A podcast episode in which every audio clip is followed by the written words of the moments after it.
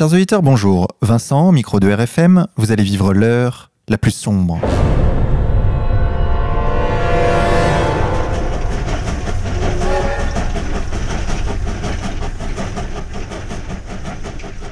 Chers auditeurs, pour cette 67e émission, nous avons le plaisir de recevoir Patrick Mbeko. Monsieur Mbeko, bonjour à vous. Bonjour. Patrick Mbeko, nous vous avons déjà reçu à ce micro lors de l'heure la plus sombre numéro 15, c'était en novembre 2015. Nous avions parlé de l'Afrique centrale et plus précisément du génocide rwandais. Je rappelle que vous êtes un spécialiste de la région et avez écrit un ouvrage intitulé Guerre secrète en Afrique centrale paru chez les éditions Contre-culture. Vous nous revenez, Patrick Mbeko, avec un nouvel ouvrage intitulé Objectif Kadhafi et édité chez les éditions Libre Pensée. Nous allons parler tout de suite, chers auditeurs. Vous êtes avec Patrick Mbeko et Vincent sur ERFM. Patrick Mbeko, tout d'abord, pourquoi avoir écrit ce livre sur Kadhafi? D'abord parce que Kadhafi est un très grand personnage, euh, pas seulement en Afrique, mais à travers le monde. Et aussi parce que je voulais euh, euh, exposer un peu euh, les véritables raisons qui ont conduit à son, à son assassinat. Il y, a, il y, a, eu des livres qui ont été écrits sur la Libye euh, de Kadhafi. On l'a présenté comme le diable absolu. Et moi, euh, en faisant quelques petites recherches, je me suis rendu compte que cette version de l'histoire n'était pas bonne. Et j'ai acquis, cette, j'ai, acquis euh, cette intime conviction, surtout quand je me suis entretenu avec un diplomate sud-africain qui était impliqué dans les négociations euh, pendant les bombardements de la Libye. Et donc, à partir de ce moment, j'ai décidé de, d'écrire ce livre-là. Alors, Patrick Mbeko, racontez-nous, qui était ce personnage de Kadhafi? En fait, Kadhafi, c'est un Bédouin. Euh, il est né en 1942 officiellement. Et donc, euh, il a grandi dans la pauvreté. C'était un jeune Libyen qui voulait... Euh, euh, qui, voulait en fait changer la situation de son peuple. Parce que je tiens à rappeler quand même que avant la révolution conduite par Kadhafi en 1969, la Libye était parmi les pays les plus pauvres au monde. Et donc, quand Kadhafi arrive au pouvoir, euh, il va mettre en place un processus révolutionnaire qui va conduire à la nationalisation des banques étrangères, des compagnies pétrolières occidentales. Il va démanteler les bases euh, euh, militaires anglo-américaines qui étaient présentes en Libye, etc., etc. Donc, Kadhafi, pour moi, c'est d'abord un révolutionnaire. C'est un très grand révolutionnaire. Et sur quelle force va-t-il s'appuyer pour mener cette révolution? En fait, il va s'appuyer en fait euh, sur euh, quelques Libyens. Je tiens à rappeler que quand Kadhafi euh, mène cette révolution, en tout cas quand il fait le coup d'État de 69, il a 27 ans. Donc il a 27 ans, ils étaient 12 donc on les appelait les officiers unionistes libres, mais ils vont s'inspirer de Nasser, le leader égyptien qui avait fait un, qui avait conduit un processus révolutionnaire analogue quelques années plus auparavant euh, en Égypte. D'accord. Donc quelle était l'idéologie qui sous-tendait cette révolution? C'était l'idéologie de Nasser. D'accord. Ils, ils se sont tous inspirés de Nasser. Donc panarabiste. Exactement. Quel était l'objectif exactement? Libérer la Libye? Libérer la Libye, parce que je, je l'ai dit, il y avait, la Libye était très pauvre. Et pourtant, on avait découvert le pétrole. Il y avait plusieurs grandes compagnies pétrolières occidentales en Libye, mais les Libyens vivaient misérablement. Et Kadhafi lui-même a grandi dans la misère la plus absolue. Et pour lui, cela ne devait pas perdurer. Et donc, c'est pour cette raison d'ailleurs qu'il décide de, de, faire la révolution. Alors, le livre vert dans tout ça, à quel moment euh, Kadhafi l'a-t-il rédigé? Et est-ce que la révolution s'est réellement appuyée sur ses préceptes? Exactement. Euh, Kadhafi a rédigé le livre vert dans les années 70. Hein. C'était, il a commencé en 73, c'est en 77 qu'on a vraiment annoncé, euh, parce que c'était en plusieurs, euh, en plusieurs étapes. C'est en 77 qu'on va parler de la Jamaharie arabe libyenne, donc l'état des masses. C'est à partir des années 60, à partir de 1977. Mais la révolution a commencé quelques mois seulement après sa prise de pouvoir. Hein la révolution, je veux dire, le changement qui a eu lieu, ça a commencé euh, deux mois après son arrivée au pouvoir. Après deux mois, Kadhafi avait déjà nationalisé les banques étrangères. Il avait réussi à démanteler les bases militaires anglo-américaines. Et euh, au début des années 70, c'était les négociations avec les compagnies pétrolières. Donc la Libye est le premier pays à avoir euh, bouleversé l'ordre énergétique mondial en augmentant unilatéralement le prix du pétrole. Ce qui était, ce qui était très grave à l'époque parce que que ce sont les grandes compagnies, notamment les sept sœurs, qui décidaient du prix du pétrole à travers le monde. Et donc, vous avez des jeunes de 27 ans, euh, une d'une vingtaine d'années en tout cas, qui décident comme ça de changer les règles du jeu et de l'imposer à l'humanité tout entière. Et c'est à partir de ce moment-là que le PEP va négocier maintenant d'égal à égal avec les grandes compagnies occidentales.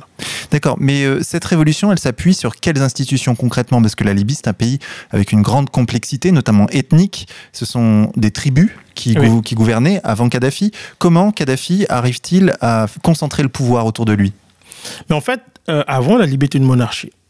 D'accord. Donc quand Kadhafi euh, fait le, c'est Kadhafi qui renverse la monarchie et qui change les règles du jeu. Donc la Libye ne sera plus une monarchie, elle va devenir une république. Après il y aura la Jamarie arabe libyenne qui est l'état des masses. Les institutions comme on en voit ailleurs n'existaient plus avec la Jamaria parce que le pouvoir était donné directement au peuple à travers le comité populaire et le comité révolutionnaire. Alors là expliquez-nous parce qu'il y a un grand paradoxe, c'est-à-dire qu'on a cette idée euh, sous-jacente qui nous est d'ailleurs donnée par les médias que euh, Kadhafi était un dictateur. Et parallèlement, quand on lit son livre vert, on a l'impression qu'au contraire, c'était une grande démocratie. Alors, en fait, ça dépend, ça dépend du paradigme. Vous savez, en Occident, on appelle démocratie le processus électoral où des gens vont choisir des leaders qui dépendent très souvent d'ailleurs du même système.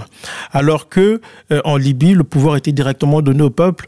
Euh, la Jamarie, avec la Jamarie, on a aboli le Parlement, les institutions étatiques existaient, et donc euh, on a mis en place les comités populaires qui s'organisaient dans des quartiers, et puis il y avait un comité révolutionnaire qui chapeautait tout ça, qui dépendait qui, directement du pouvoir pouvoir central.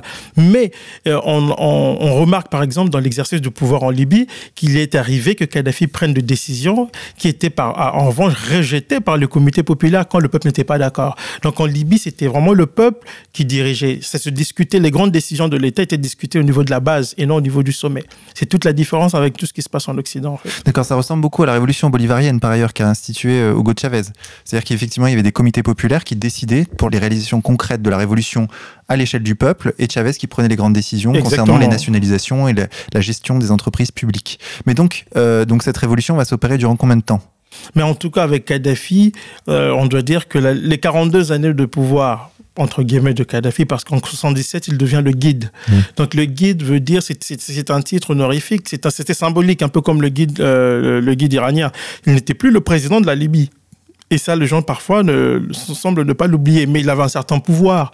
C'était comme c'était une sorte de sage, comme on en voit dans certains euh, dans certaines régions d'Afrique. Un, référent, exactement. Et la révolution euh, s'est poursuivie durant des années. C'est d'ailleurs pour cette raison qu'il a eu des problèmes avec les Occidentaux, parce que quand il prend le pouvoir, à part le processus révolutionnaire sur le plan interne, il va exporter sa révolution. Il ne faut pas l'oublier, parce que Kadhafi va soutenir tous les mouvements révolutionnaires, ou en tout cas tous les mouvements qui combattaient contre le colonialisme européen à travers le monde. Voilà, d'un point de vue géopolitique, Kadhafi va opérer un bouleversement en Afrique du Nord. Euh, en quoi consistait-il concrètement?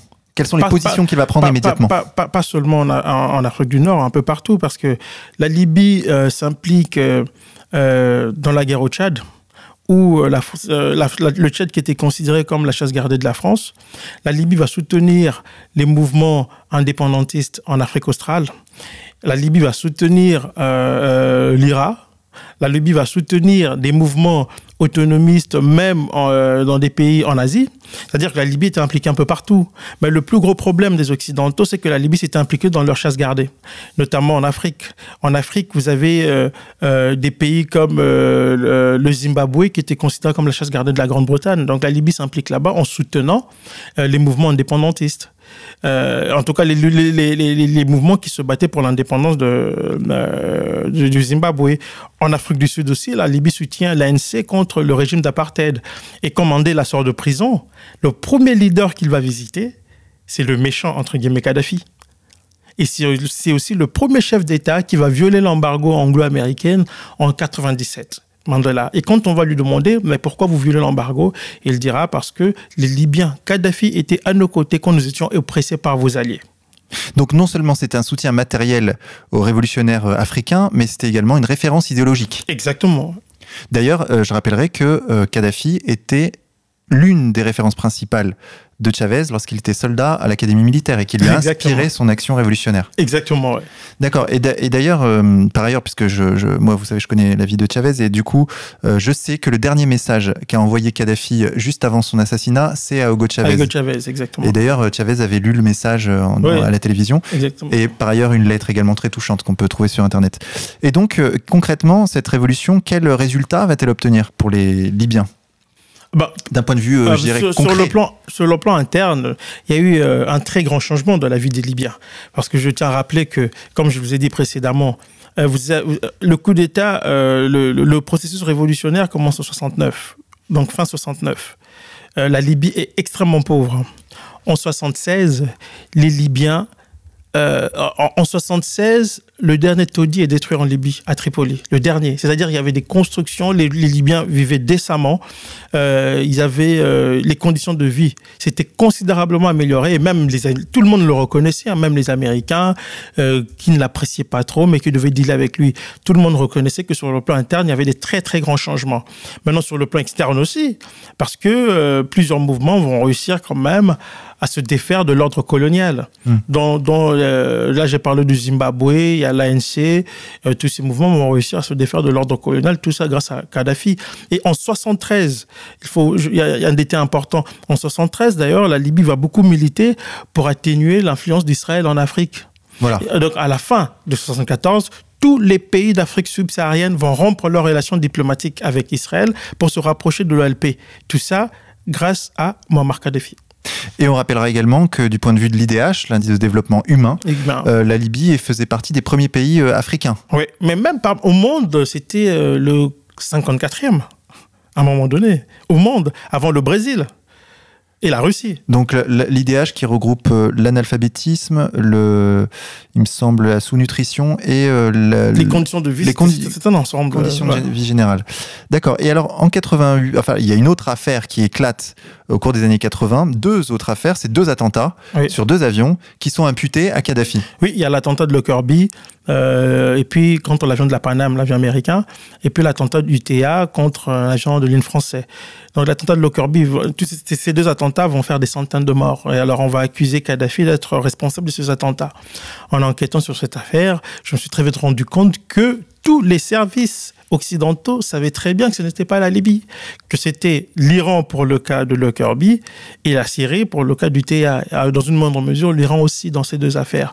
Alors j'ai découvert, parce que dans le livre, je reproduis les documents des services secrets américains à ce sujet, j'ai découvert, je découvre par exemple dans un document américain que dès 91, parce que ces deux attentats ont lieu en 88 et en 89, dès 91, les services de renseignement américains, pardon, on, euh, on, sont arrivés à la conclusion que c'était les Iraniens qui étaient responsables de cette affaire-là. Et c'est dans un rapport clair des États-Unis, des services de renseignement américains. Côté français, je m'aperçois que les enquêteurs français disaient dès le départ que les Libyens n'étaient pour rien. Mais le juge antiterroriste français Jean-Luc Bruguière, qui, s'occupait de cette affaire, a préféré écouter, euh, a préféré retenir les conclusions d'enquête fournies par un enquêteur euh, euh, du FBI qui s'occupait du cas Kirby, mais qui avait falsifié les preuves. Et les preuves du, FBI fournies au juge Bruguière, c'était des preuves falsifiées. Et j'en ai discuté avec l'avocat de la veuve du pilote de, l'avion français. Et quand je lui ai demandé, mais les Libyens ont payé pour rien, parce que je me suis rappelé qu'ils ont payé quand même 4 milliards de dollars pour ces deux attentats. 4 milliards parce qu'il y avait un embargo, donc ils ont payé 4 milliards de dollars pour qu'il y ait levé d'embargo pour des crimes qu'ils n'avaient pas commis. Parce que quand je pose la question euh, à l'avocat euh, de la veuve du pilote, je lui dis, mais les Libyens ont payé pour rien? Il me dit oui. Et les, et les enquêtes françaises, il me dit, le juge français était proche des Américains et se vantait d'être à la solde de la CIA. Pourquoi Pourquoi avoir voulu euh, mettre sur le dos de Kadhafi un attentat qui n'avait pas été commis par lui? Parce que euh, à ce moment-là, il y a une guerre secrète qui ne dit pas son nom entre les Occidentaux et la Libye. D'ailleurs, mon livre, euh, le sous-titre du livre, c'est 42 ans de guerre secrète contre le guide de la Jamarie arabe libyenne. Donc 42 ans de guerre secrète pour dire que dès son arrivée au pouvoir, en prenant des mesures draconiennes contre les intérêts occidentaux, Kadhafi est devenu la bête noire à abattre. Le premier à vouloir l'abattre, c'était Giscard. Mais il y avait aussi les services secrets israéliens, britanniques. Au début, les Américains sont réticents. Pourquoi? Parce que Kadhafi, bien qu'il a nationalisé certaines compagnies pétrolières, bien qu'il a démantelé les bases militaire anglo-américaine, c'est quand même un anticommuniste. Et nous sommes en pleine guerre froide. Pour les Américains, c'est suffisant pour le tolérer. D'autant plus que les compagnies pétrolières américaines faisaient clairement savoir aussi à Washington que malgré les nationalisations, elles arrivaient quand même à, faire des, des profits conséquents. Donc on l'a toléré et les Américains vont court-circuiter au départ, dans les années 70, toutes les tentatives d'assassinat contre Kadhafi. Mais à partir de 80, avec l'arrivée au pouvoir de Ronald Reagan, ça sera différent parce qu'ils vont décider de le renverser. Alors là, le Mossad, les, les, les, euh, les services secrets britanniques et tout ça vont vont manigancer pour renverser Kadhafi en montant plusieurs opérations clandestines contre lui. Mitterrand était réticent, contrairement à Giscard, parce que Mitterrand savait très bien que les Américains voulaient renverser Kadhafi sur la base des éléments qui étaient erronés. Le seul problème de la France dans le cas libyen dans les années 80, c'était le Tchad, parce que Kadhafi s'était impliqué dans le conflit tchadien. Donc là-bas encore, les Américains vont utiliser le Tchad euh, pour mener une guerre secrète qui ne dit pas son nom contre Kadhafi. Et cette guerre secrète va parfois opposer les États-Unis à la France parce que la France voyait d'un mauvais œil l'implication américaine dans son précaré africain. Et donc, les attentats de Lockerbie et du TA sont la suite, en fait, de cette guerre secrète. Bien qu'on savait que c'était les, Iraniens et les, Syriens qui étaient derrière tout ça, on va quand même accuser la Libye, imposer un embargo euh, très, très, très sévère contre la Libye, qui va affaiblir considérablement Kadhafi. Et ces embargos avaient pour objectif, sur le moyen et le long terme, de, de, pousser à son renversement. Du coup, vous nous dites que la France a joué un jeu très ambigu dans cette guerre secrète. Quel était-il exactement? En fait, la France a sous Mitterrand, hein, parce qu'il faut vraiment nuancer. C'est-à-dire que Giscard, la France a, tenté de renverser Kadhafi plusieurs fois. Alors, à l'arrivée de, Mitterrand, quand Mitterrand arrive au pouvoir, Pierre Marion, le patron de service secret, va le voir. Il lui dit Bon, écoutez, Marange, le, patron de service secret qui était là avant, et Giscard, il y a le projet anti-Kadhafi sur la table. Il demande à Mitterrand Qu'est-ce qu'on fait? Parce que Marange et, euh, et, Giscard ont donné leur feu vert. Mitterrand dira on ne fera rien parce que c'est pas ma philosophie. Donc le seul problème de Mitterrand c'était le Tchad. Pourquoi Kadhafi s'est mis dans les affaires tchadiennes? Donc pourquoi Kadhafi s'est mis dans les affaires tchadiennes? Parce que le Tchad c'est quand même le précaré français en Afrique.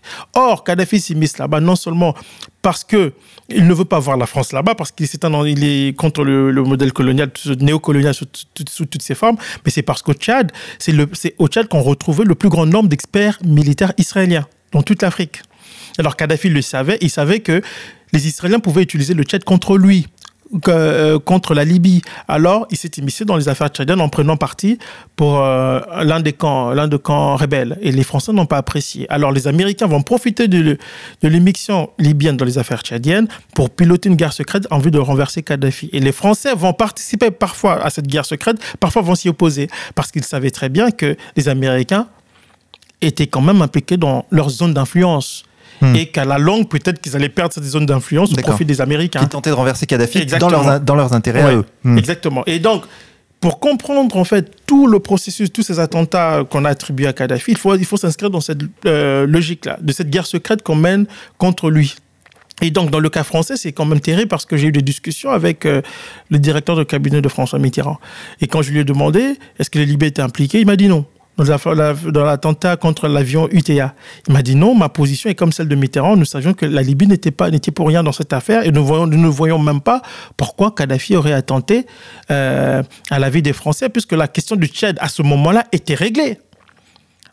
En, en 89, la question du Tchad était réglée, était résolue. Alors, on va quand même accuser la Libye. Pourquoi? Parce qu'il fallait suivre les Américains. D'après ce que m'a dit, euh, si je comprends bien, les propos de M. Ménage. Et Chirac a continué sur cette euh, politique Mais il y avait un embargo et euh, la position française était ambiguë. La position européenne, parce que malgré l'embargo, les Européens ne voulaient pas qu'il y ait un embargo total sur le pétrole parce qu'ils dépendaient énormément du pétrole libyen. Alors, dès 80, à partir, euh, à partir de 99, les Français ont commencé à envoyer des émissaires secrets en Libye pour négocier en vue de vendre des armes.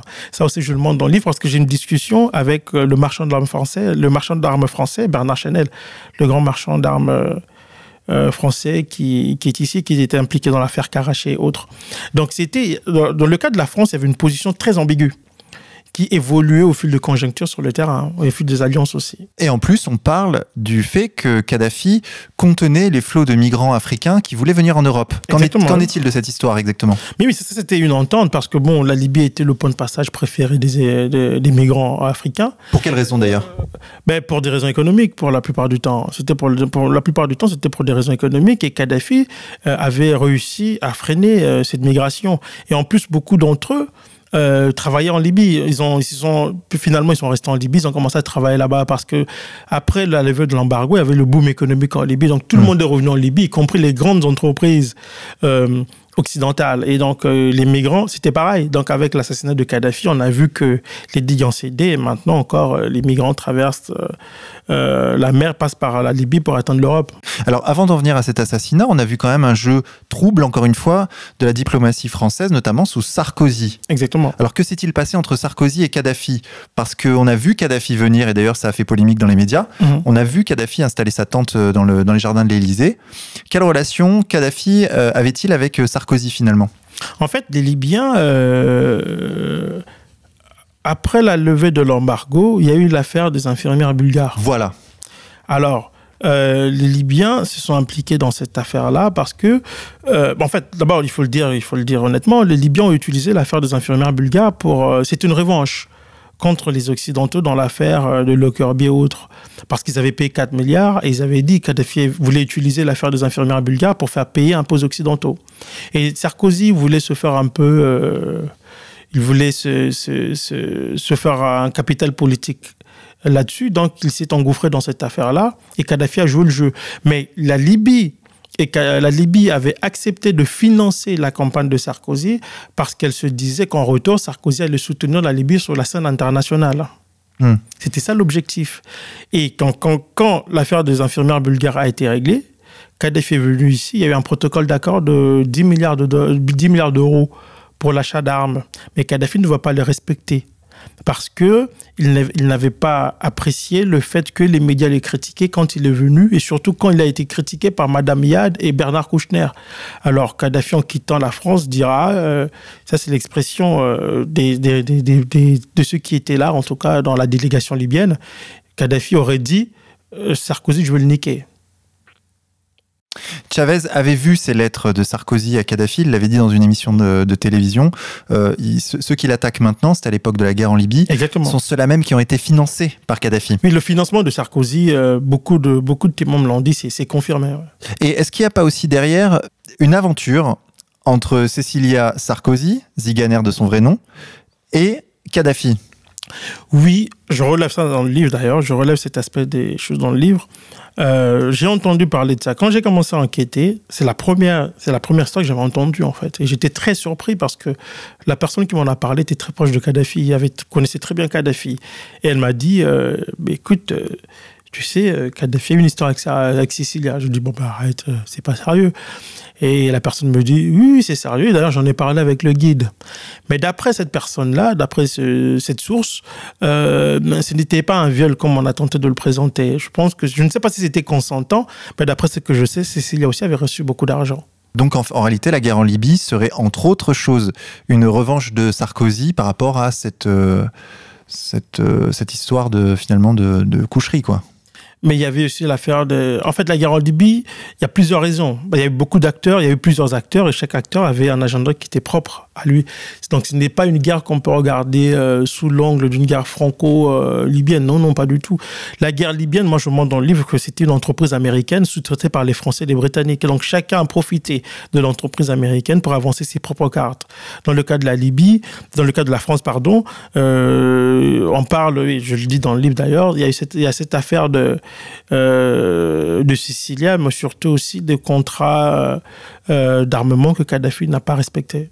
D'accord, parce qu'on nous présente souvent la guerre en Libye comme un domino qui serait tombé à la suite des, du, printemps, arabe, des révolutions de Jasmin. Donc euh, l'Égypte, euh, on a Ben Ali, et puis naturellement euh, Kadhafi qui serait tombé comme un, dictateur parmi d'autres. Non. et en réalité, vous dites vous qu'il y avait un agenda spécifique. Il y avait un agenda spécifique, et d'ailleurs, je tiens à rappeler parce que avant d'entamer le chapitre sur la guerre de l'OTAN en Libye, je reviens sur ce qu'on appelle le printemps arabe, que moi j'aurais baptisé le printemps américain dans le monde arabe, parce que c'est une entreprise américaine, cette affaire.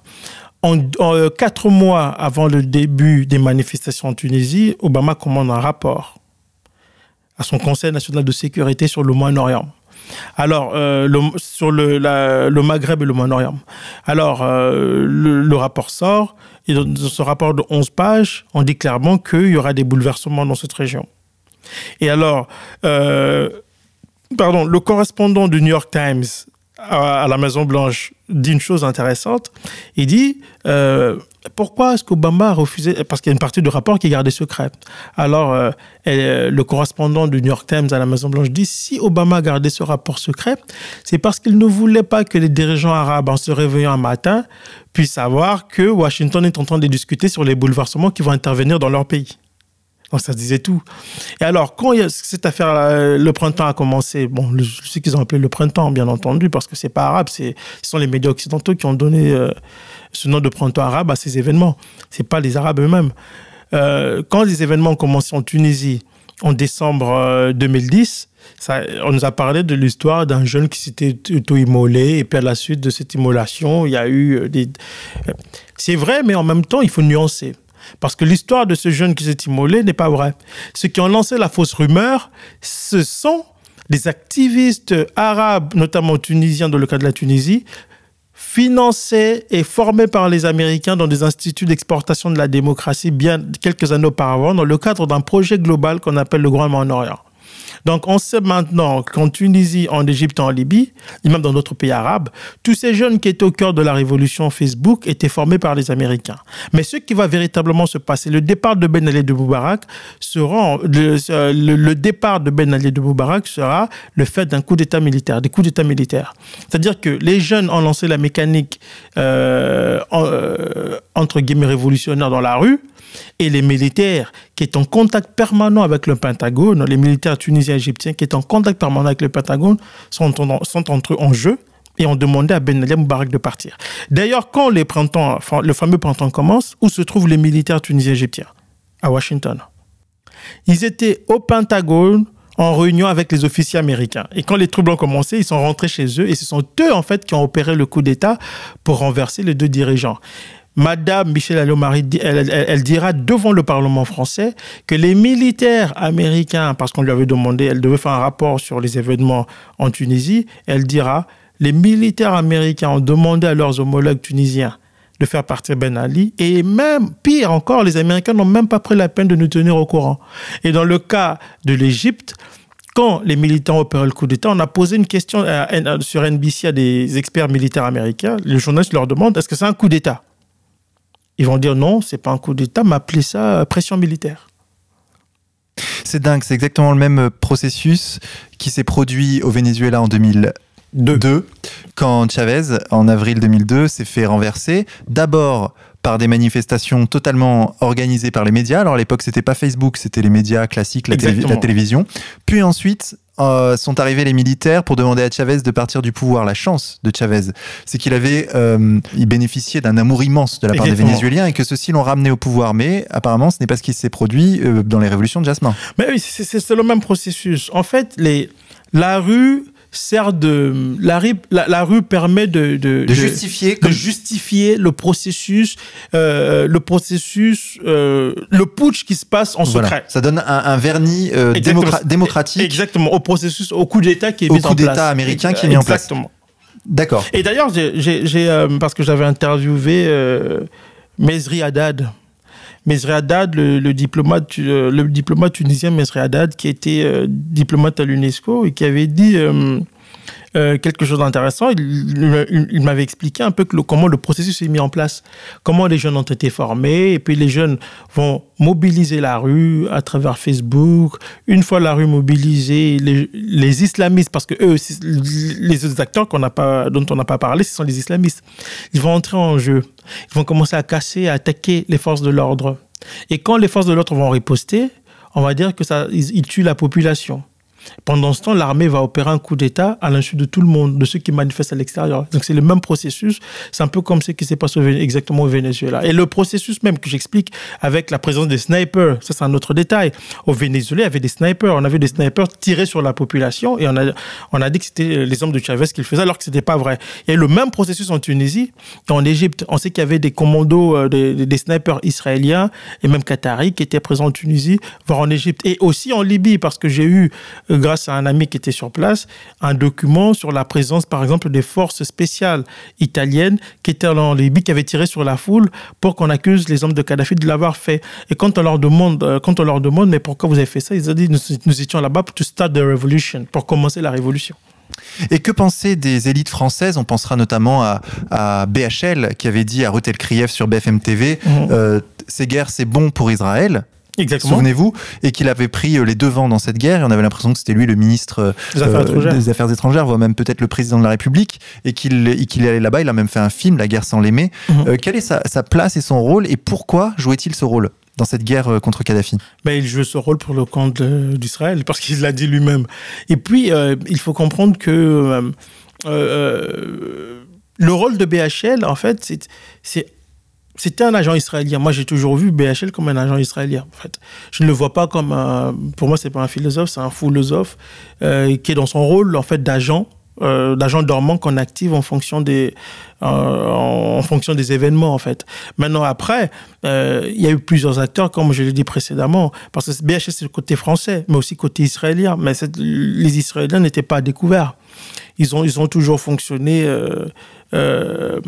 bah, aux côtés des Américains de, manière très subtile et très, très, très discrète. Toujours avec des intermédiaires Avec des intermédiaires, tout à fait. On le voit d'ailleurs beaucoup en Afrique. Et je crois que c'est le rôle qu'a joué BHL et qu'il a toujours joué d'ailleurs, parce que quand on, le voit un peu partout, hein, dans plusieurs conflits. Dans plusieurs conflits, euh, on, on, a vu BHL aussi dans les Balkans à un moment donné. il, joue, toujours ce rôle-là d'agent, euh, d'agent au service des intérêts sionistes. Ça, c'est mon point de vue personnel. Est-ce que cela voudrait dire que d'une certaine façon, Moubarak, Ben Ali et Kadhafi s'opposaient aux intérêts israéliens en Afrique du Nord Pas nécessairement. Pas nécessairement. En fait, ce qu'il faut comprendre, c'est que ces gens-là n'ont pas d'alliés en Afrique ou dans le monde arabe. Ils utilisent ces dirigeants en fonction de leurs intérêts.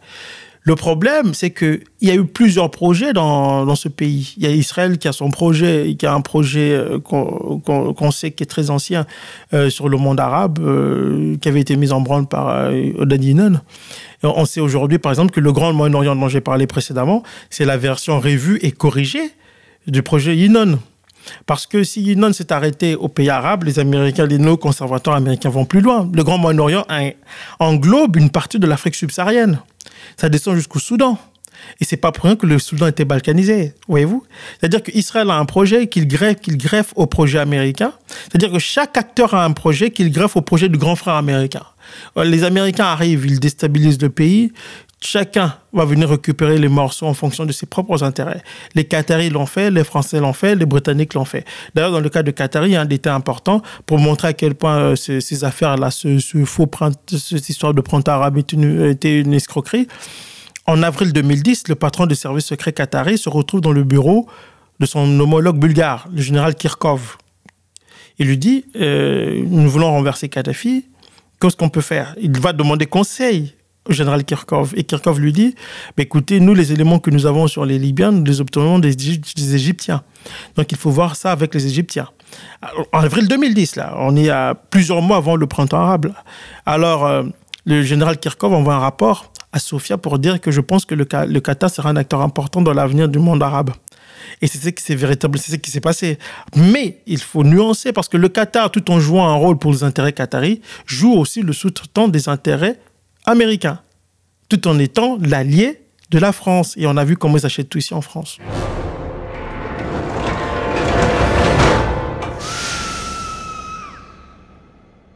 Et l'histoire de cette guerre en Libye est aussi l'histoire d'un braquage, puisqu'on on a vu dans les médias euh, ce média mensonge qui est passé en boucle, selon lequel Kadhafi avait une richesse estimée à 200 milliards de dollars, qui représentait en réalité les fonds souverains de la Libye. Exactement. Puisque c'est la preuve d'ailleurs que la Libye était extrêmement bien géré par Kadhafi, puisque c'est l'un des seuls pays qui n'était non seulement pas endetté, mais qui en plus avait des, réserves, des réserves de 200 milliards. malheureusement placées dans les banques occidentales. Qu'est-il arrivé à ces 200 milliards de dollars? Où sont-ils? Ils ont disparu. C'est-à-dire que maintenant, la Libye est endettée. Oui, maintenant la Libye est endettée, ils ne savent même plus à, quel sens se vouer. Ils ne savent plus parce que les, nouveaux, les nouvelles autorités qui sont les domestiques d'hier de l'OTAN euh, n'arrivent plus à, ils n'arrivent plus d'abord ils ne contrôlent rien parce qu'il y a trois factions qui il y a des factions qui se combattent tous les jours là-bas. Deuxièmement, les fonds. Jusqu'à présent, je pense que les pions occidentaux ont libéré quelque chose comme 25 milliards. Et après, le reste, on ne sait pas où est passé l'argent. C'est-à-dire que ça, c'est vraiment l'une des clés de compréhension de cette guerre en Libye. C'est-à-dire que l'une des clés. L'une des clés. La Libye n'était pas un pays endetté et c'était peut-être intolérable pour euh, l'Empire. C'était intolérable. C'est un pays qu'on devait casser pour plusieurs raisons. Euh, les Américains n'ont pas supporté que Kadhafi leur refuse l'implantation d'Africom, l'African Commandment, qui est le commandement militaire africain mis en place par George Bush en 2007. Donc à chaque fois que les Américains allaient proposer à un pays africain d'accepter des proposer un pays africain des fonds pour implanter Africom, Kadhafi proposait le double. Donc quand on proposait euh, par exemple à un pays comme le, le Burkina Faso 100 millions de dollars par année pour l'implantation d'Africom sur son territoire, Kadhafi proposait 200 millions. Et Kadhafi disait qu'une base militaire américaine, un commandement militaire, parce que c'est différent d'une petite base militaire. Un commandement, c'est comme un peu le COM qui s'occupe de l'Europe euh, et tout ça. Ils ont des très, très, très grandes bases, euh, des commandements militaires pour les cinq continents. Il ne manquait que l'Afrique. L'Afrique était coordonnée. Le commandement, euh, pour, pour contrôler l'Afrique, les Américains utilisaient le COM. Mais avec, ils ont créé spécialement Africain pour contrôler les ressources africaines et pour barrer la route aussi aux Chinois et aux Russes. Alors Kadhafi ne voulait pas de ça. Et ça, les Américains ne l'ont pas pardonné. Autre chose que les gens ignorent, c'est que quand les compagnies euh, pétrolières occidentales reviennent en Libye, Kadhafi joue le jeu parce qu'il veut que l'embargo soit levé. Et une fois l'embargo définitivement levé, Kadhafi va reprendre ses réflexes révolutionnaires d'autrefois. Il va menacer de les nationaliser. Ils vont payer des taxes à hauteur, des redevances à hauteur de 90%. Ouh. Ah ouais, ça les gens ne le savent pas. Et les Américains détestaient cela. Et qu'est-ce, qu'est-ce que Kadhafi va faire encore? Il va faire payer aux pétrolières américaines les 1,5 milliard de dollars qu'il a payé aux familles des victimes de Lockerbie. Il va leur demander de, rembourser. Chavez n'est pas allé aussi loin dans les redevances. Elles sont passées de 1% à 30% au Venezuela. C'était déjà un crime de lèse-majesté. Kadhafi, Kadhafi jusqu'à 90%. C'est, monumental. Et c'est monumental. Et il a menacé de les nationaliser euh, totalement. Et en 2009, il, a fait cette déclaration devant des étudiants américains lors d'une vidéoconférence. Alors aux États-Unis, c'était le choc. C'était le choc. Et alors, à part ça, il s'investit euh, dans plusieurs pays africains où se trouvent des intérêts français, américains et autres. Et alors, la Libye va devenir un contrepoids euh, à, la domination économique euh, des pays africains. Quelles étaient les relations entre Kadhafi et la Russie et la Chine? Avec la Chine, la Chine va devenir l'un des plus grands partenaires de la Libye. La Russie était aussi revenue, ils avaient signé des contrats de plusieurs milliards. Et Kadhafi avait même demandé aux Russes d'implanter une base militaire à Benghazi, parce qu'il savait que les Américains n'étaient pas des gens de confiance. Ils le savaient. Il le savait très bien. D'autant plus que, d'ailleurs, dans, dans, les raisons euh, de la haine américaine, entre guillemets, hein, euh, il y a le fait que les Américains avaient demandé à Kadhafi de libéraliser l'économie libyenne, de l'américaniser. Moi, je préfère parler d'américaniser l'économie libyenne. Dans un premier temps, Kadhafi joue le jeu parce qu'il veut que l'embargo soit levé. Il va nommer un premier ministre qui a évolué aux États-Unis. Mais une fois l'embargo définitivement levé, je vous ai dit précédemment, il a repris ses réflexes révolutionnaires, il a tout remis en question, il a refusé d'américaniser l'économie de son pays. Alors, qu'est-ce que les Américains vont faire? Ils vont utiliser les Libyens qui étaient au cœur du système en Libye même et qui provenaient tous des États-Unis, qui étaient en contact avec eux pour faire la rébellion. Ce sont ces gens-là qui étaient au cœur du système libyen et qui étaient proches des Américains qui sont retrouvés à la tête du CNT quand la rébellion libyenne a éclaté, quand la guerre a éclaté en Libye. Et il y a aussi ce projet dont on a entendu parler de dinar or. Qu'en est-il réellement? Exactement. En fait, Kadhafi voulait que les pays arabes et les pays africains mettent de côté, euh, cessent d'utiliser le dollar dans leurs transactions euh, pour acheter le pétrole. Il voulait aussi qu'ils mettent en place une monnaie commune en fait, c'était un peu, euh, euh, la vision de Kadhafi, c'était il faut mettre fin à la domination monétaire euh, des Européens, notamment via le franc CFA et tout ça, en Afrique, et donner à l'Afrique une certaine indépendance économique et financière. Il rêvait aussi de mettre en place une banque africaine, une sorte de FMI africain. Tout ça, les Occidentaux ne l'appréciaient pas, ne l'appréciaient pas du tout. Et c'est pour cette raison qu'ils euh, vont décider de, de, le faire sauter. Mais du côté français, il y avait le, le, pétrole. Côté qatari, un détail important, il y avait le gaz. Les Qataris voulaient avoir accès au gaz libyen. Les Kadhafi va refuser et les Qataris vont passer derrière Total, ils vont, se, ils vont se cacher derrière Total pour avoir accès au jugement NC7. Alors, quand les Libyens vont le découvrir, ils vont annuler le contrat et avec Total et avec les Qataris. Alors, les Qataris vont jurer de le reverser et ils vont commencer à en discuter avec les Français. D'accord, donc des intérêts convergents qui nous mènent à cette guerre. Exactement. Alors parlons un peu de cette guerre, parce qu'on on, l'a vécu Oui. Euh, on a vu tous ces médias mensonges qui ont circulé. Qu'en est-il exactement?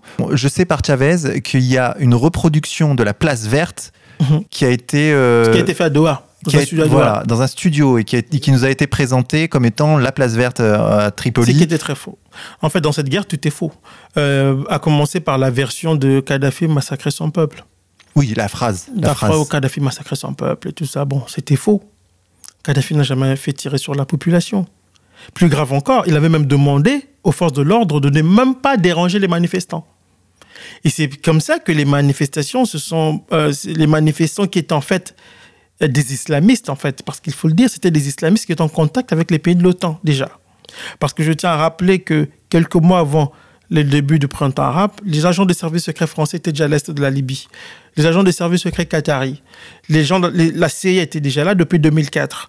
Le patron de service secret libyen, Moussa Koussa, l'ancien patron, avait été retourné par la CIA. Il jouait le rôle d'agent double.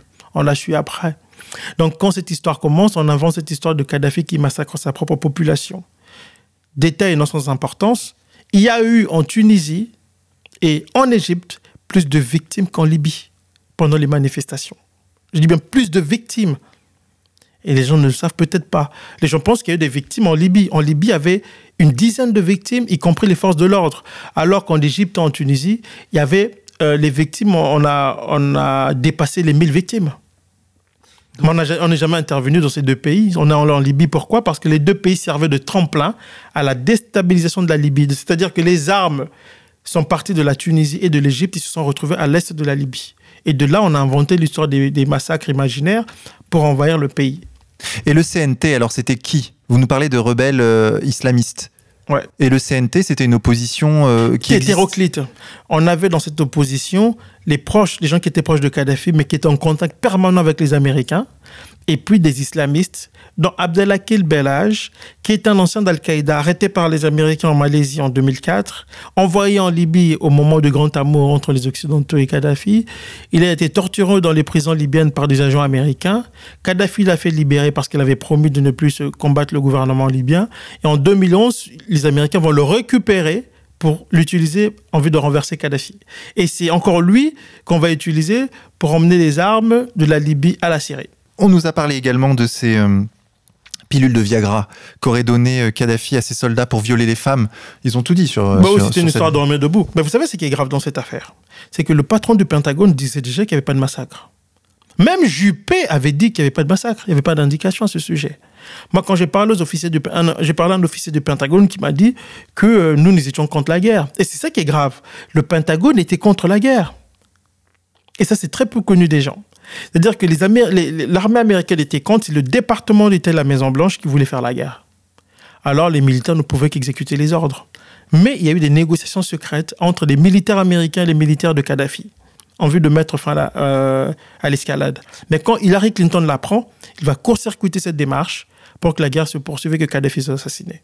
Et donc il y a cette histoire, puisque c'est par là que finalement l'histoire va se terminer, ces fameux couloirs aériens ouverts à l'OTAN, soi-disant humanitaires, mais en réalité qui ont permis de bombarder euh, Kadhafi. La résolution 1973, c'était euh, l'instauration d'une no-fly zone, donc l'instauration euh, d'une zone d'exclusion aérienne.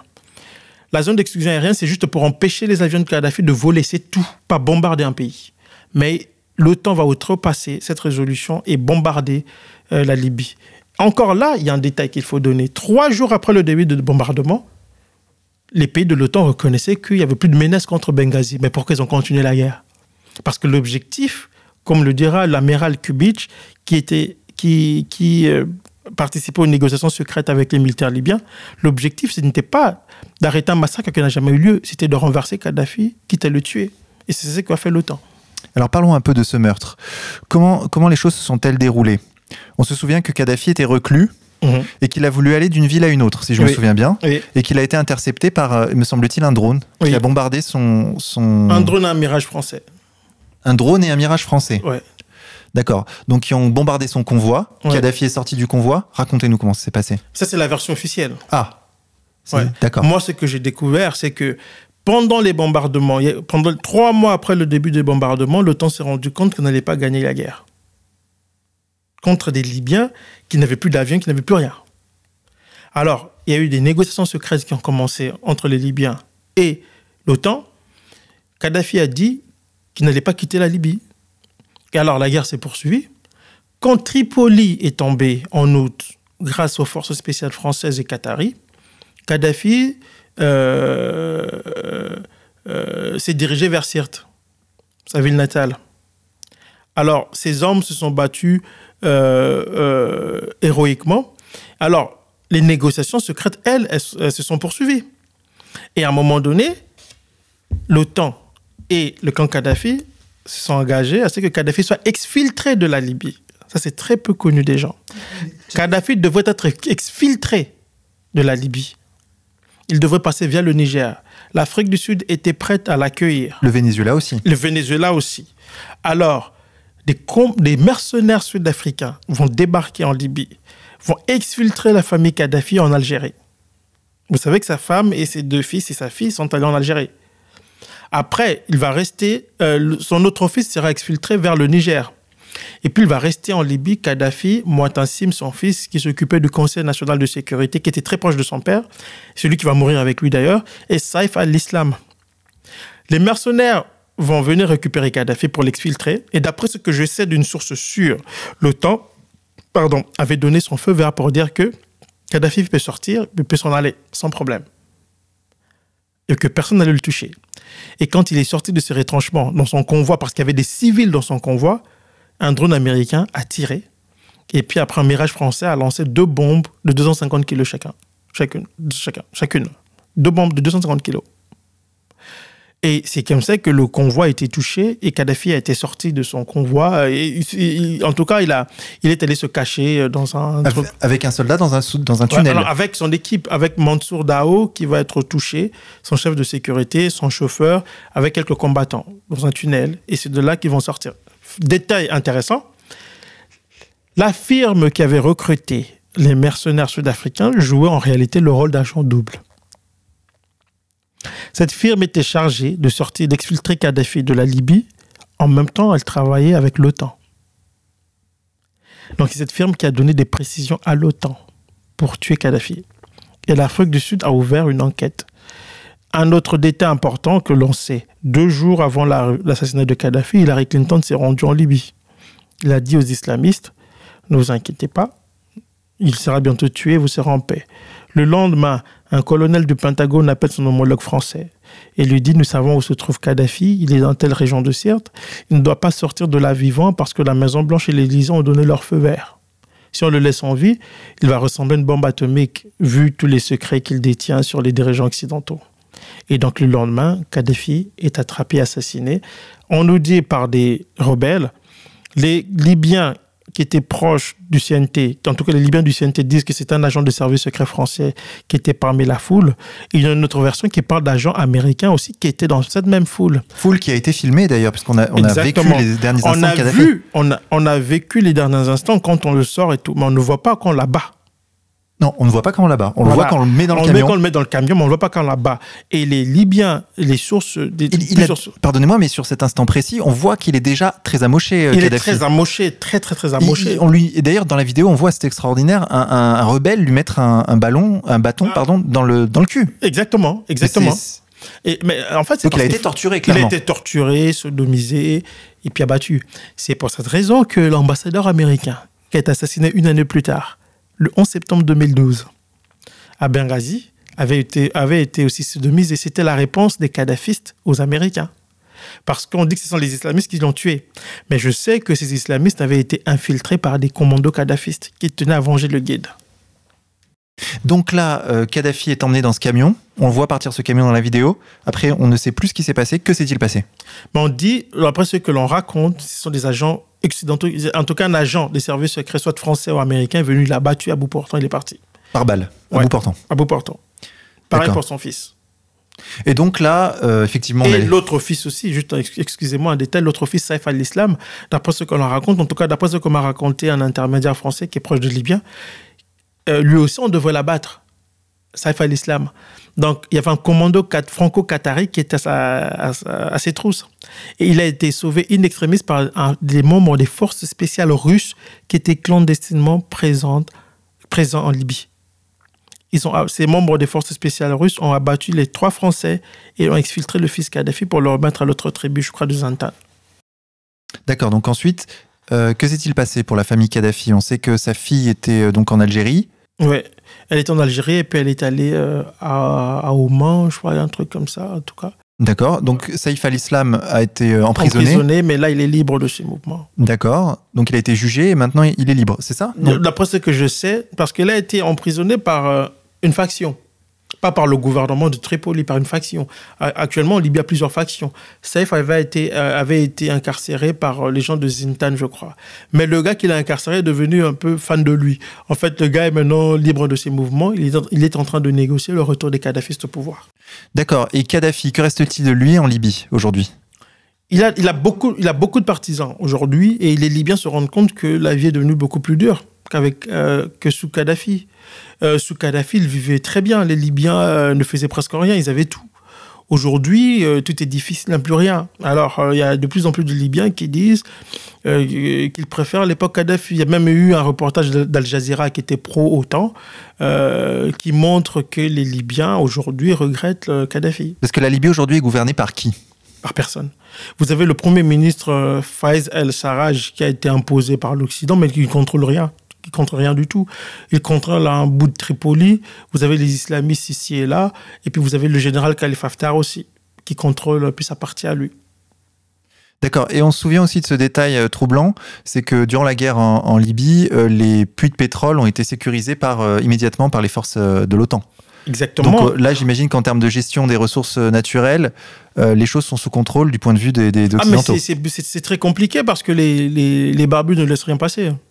C'est-à-dire que euh, c'est le plus le grand problème des Occidentaux. C'est-à-dire qu'ils ont mis en place des fous. Des gens qui sont en Libye aujourd'hui, euh, ah. les islamistes qui sont là, euh, changent de changent d'alliance tous les jours. Hein. Aujourd'hui, ils vont faire alliance avec un groupe, demain avec un autre groupe, et en même temps, tous ces groupes sont instrumentalisés par des puissances régionales qui ont des intérêts divergents, qui se combattent entre elles, et toutes ces puissances régionales dépendent de l'empire. Vous voyez? Donc vous avez les États-Unis au sommet qui chapeautent des puissances régionales qui se battent entre elles et qui soutiennent des factions qui se combattent sur le terrain. Donc c'est ce qu'on appelle la stratégie du chaos dans le langage des néoconservateurs américains. Donc un bon chaos et de ce chaos va émerger un nouvel ordre basé sur euh, euh, les intérêts américains bien entendu.